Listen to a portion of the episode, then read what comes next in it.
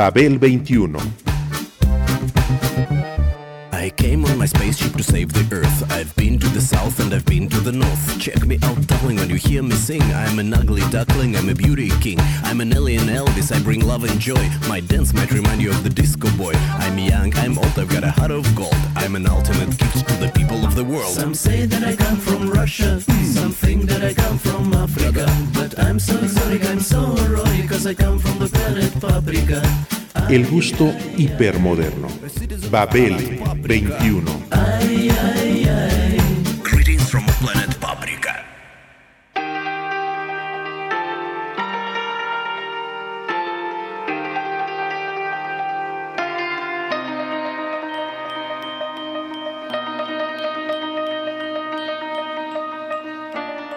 El 2007 tiene un apartado señalado en la cultura global en general porque Steve Jobs, el proclamado mesías de la Apple, lanzó el iPhone en ese año. 2007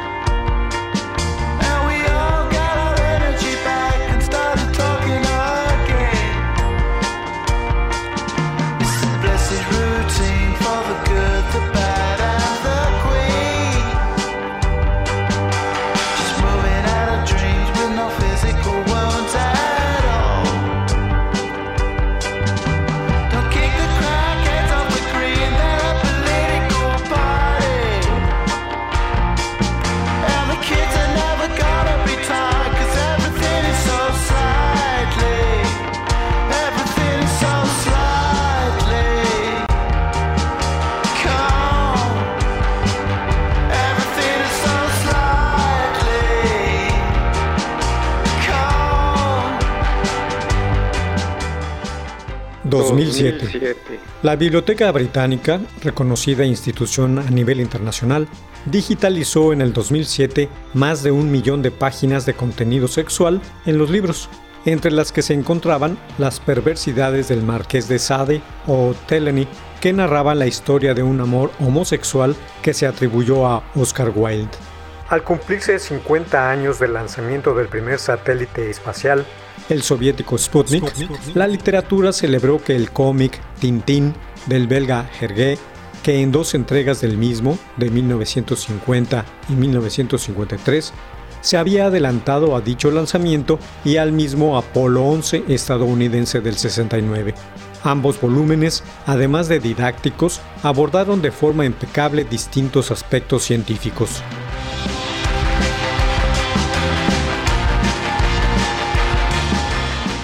El 2007 tiene un apartado señalado en la cultura global en general porque Steve Jobs, el proclamado mesías de la Apple, lanzó el iPhone en ese año.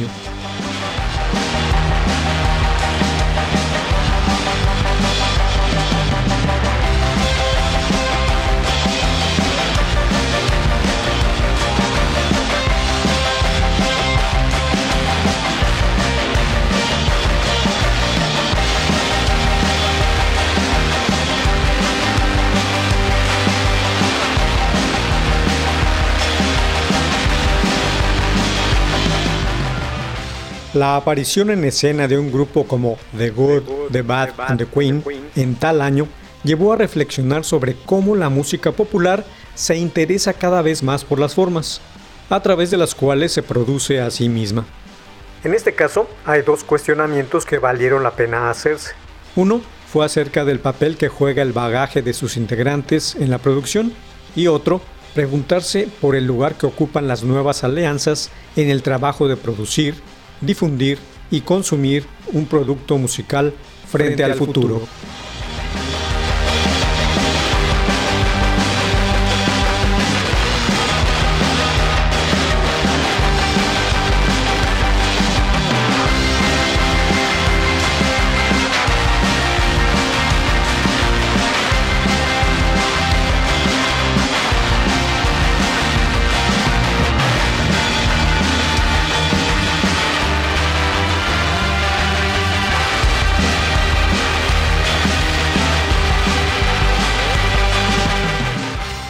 El surgimiento de uno como The Good, The Bad and The Queen habló de que con la llegada del siglo XXI, las relaciones existentes entre la música y su recepción, es decir, las maneras con las cuales se escucha y se aprecia la música, han sido modificadas gracias a los adelantos tecnológicos y a la interrelación con los medios de un grupo como este, cuyos integrantes se convirtieron con su rock alternativo y art rock en el primer supergrupo del naciente siglo XXI.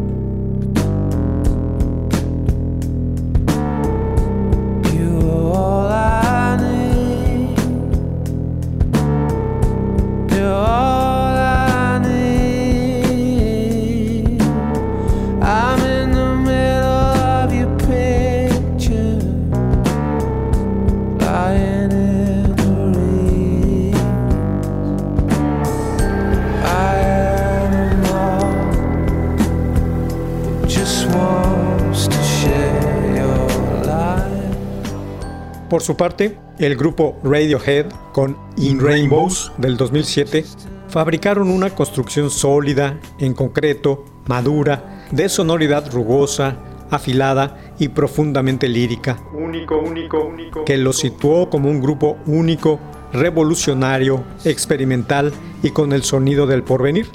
Su temática rondaba las inquietudes del hombre contemporáneo, tecnología, existencia, soledad y amor.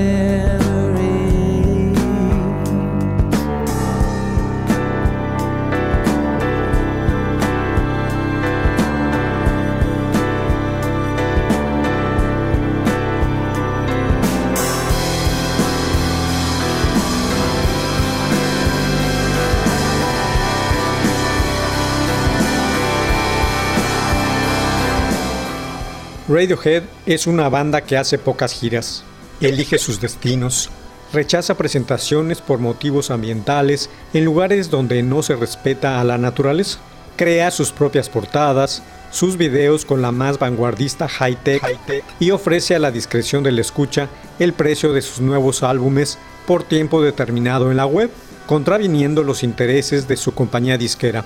En fin, todo ello lo ha hecho un grupo diferente.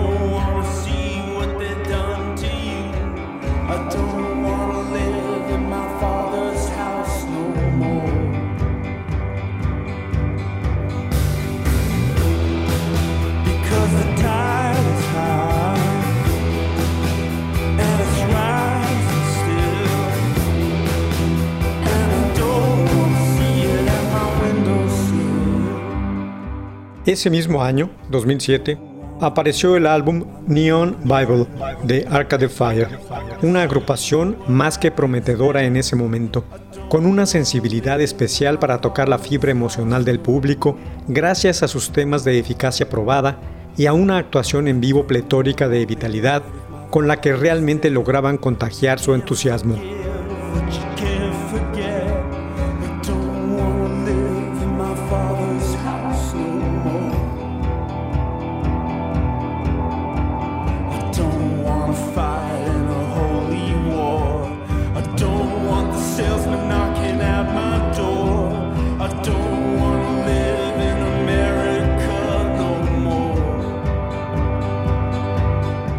Las canciones de este grupo de pop orquestal, encabezado por el matrimonio integrado por Bill Butler, cantante, guitarrista y pianista, y Regine Cassange, ex vocalista de jazz, organista y mandolinista, se desarrollaron opulentas y a la vez suaves en los extremos, desde un pop sencillo que inducía a aplaudir con textos cursis, hasta una epopeya acompañada por un voluptuoso piano.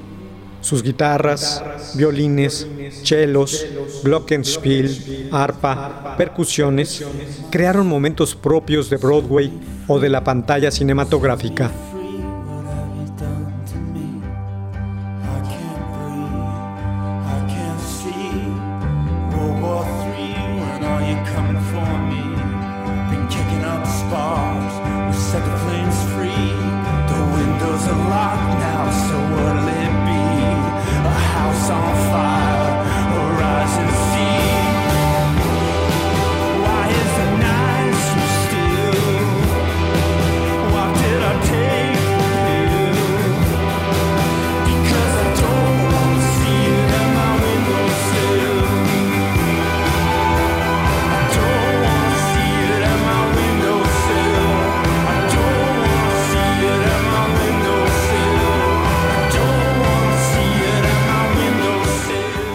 2008. En el 2008, el presidente cubano Fidel Castro, en realidad un dictador, en un mensaje publicado por el diario oficial Granma, renunció al cargo por motivos de salud, después de medio siglo en el poder. La pantomima continuó cuando el parlamento de aquel país eligió a su hermano Raúl como presidente en su reemplazo. Jean-Marie Gustave Leclésio, autor francés con más de 40 obras publicadas, fue elegido como el ganador del Premio Nobel de Literatura de aquel año. En Australia, el primer ministro Kevin Rudd presentó una disculpa formal a los descendientes de aborígenes de su país, debido al secuestro sistemático de niños aborígenes, acto llevado a cabo por el gobierno australiano entre 1869 y 1976.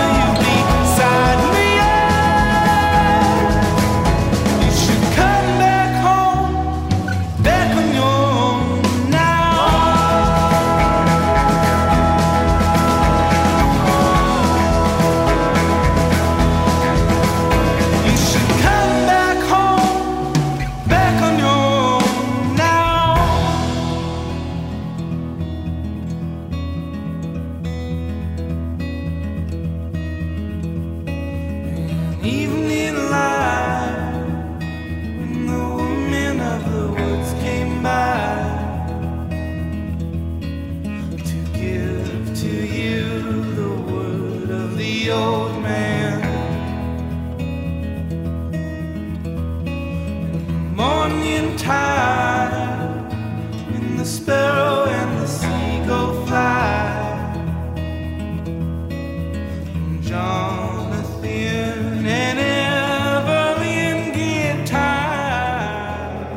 Un adagio es la imagen del futuro en el horizonte, con todo lo que representa como metáfora.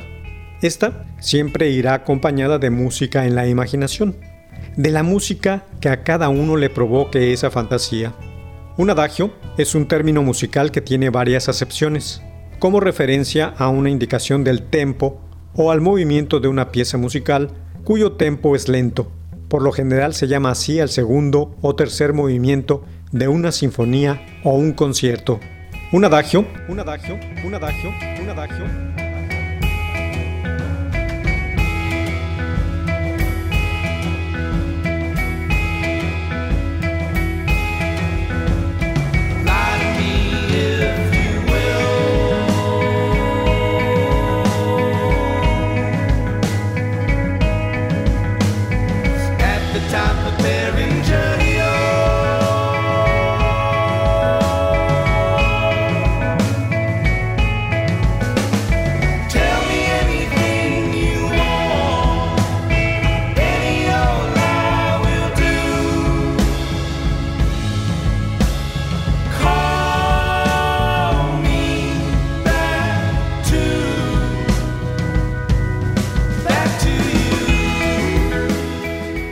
En la cultura del rock, las muestras de adagios para el presente siglo aparecieron en los discos de Chris Isaac, Always Got Tonight, The Raven de Lou Reed, Illinois de Sufjan Stevens, The Rising de Bruce Springsteen, Essence de Lucinda Williams, Some Old Man de John Hyatt o el primer álbum de los Fleet Foxes, el homónimo del 2008, entre muchos otros.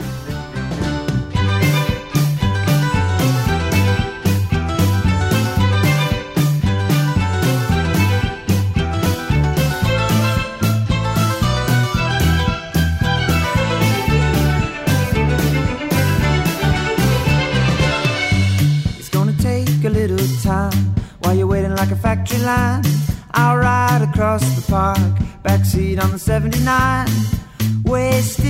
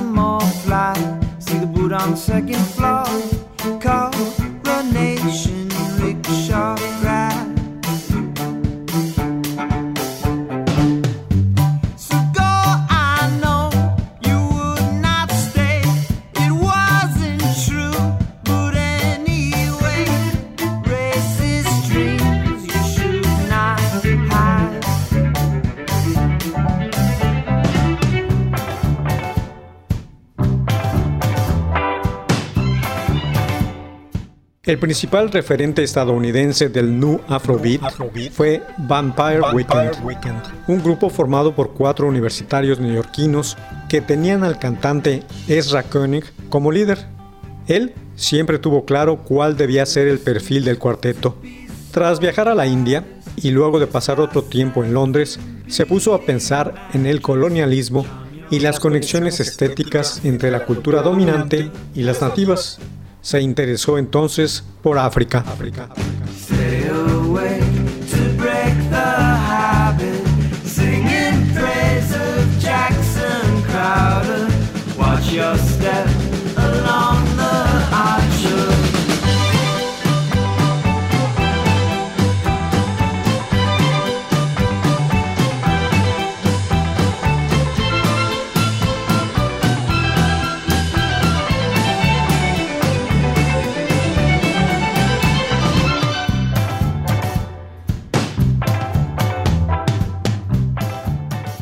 Para un trabajo en la Universidad de Columbia, Koenig escribió una pequeña historia sobre dichas conexiones y la tituló Cape Cod Quasa Quasa, que luego sería el título de una de las canciones de la nueva banda. En esta querían evitar todo intelectualismo, despreocuparse por lo que era o no auténtico, no querían hacer etnomusicología, sino una mixtura divertida, una alejada del indie mainstream y de los clichés de las músicas del mundo. De tal manera, apareció su disco debut homónimo en ese año.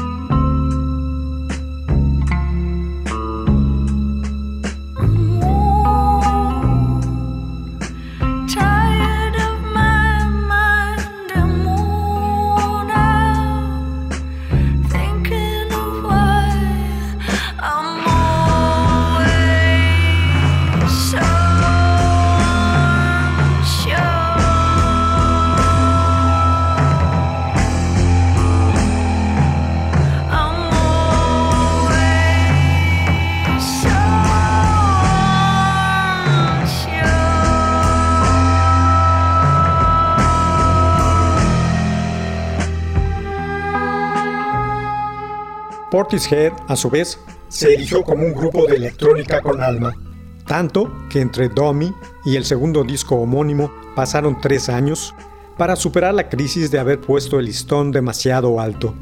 Lo consiguieron para mayor gloria del vértigo. Lo mismo sucedió con respecto a la aparición de Third, Third, Third, la tercera obra de estudio que apareció 11 años después, en el 2008.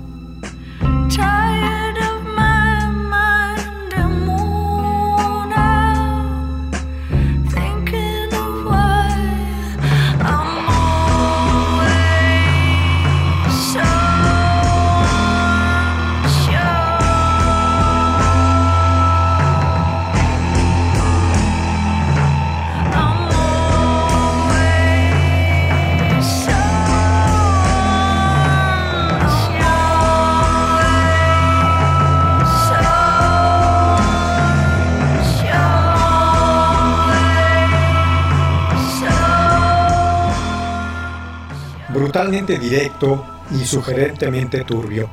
Portishead mantuvo el sonido que posee un vigor y una calidez que lo han hecho parecer originario de otra era.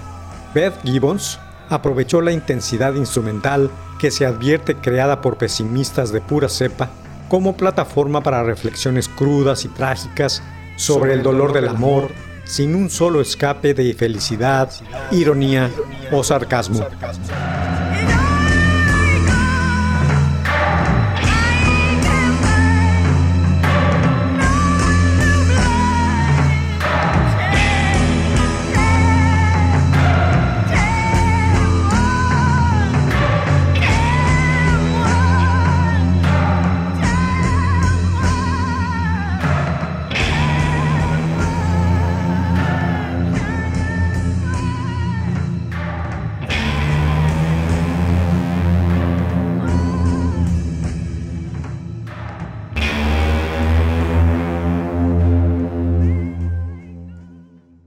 Babel 21, un programa de Sergio Monsalvo.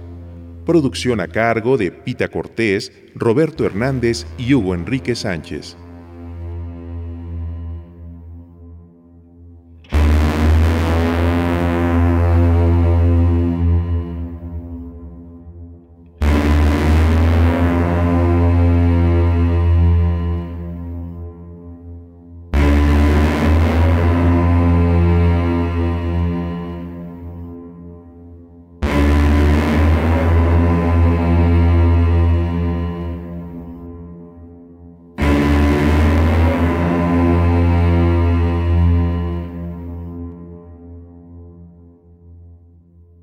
Radio Educación.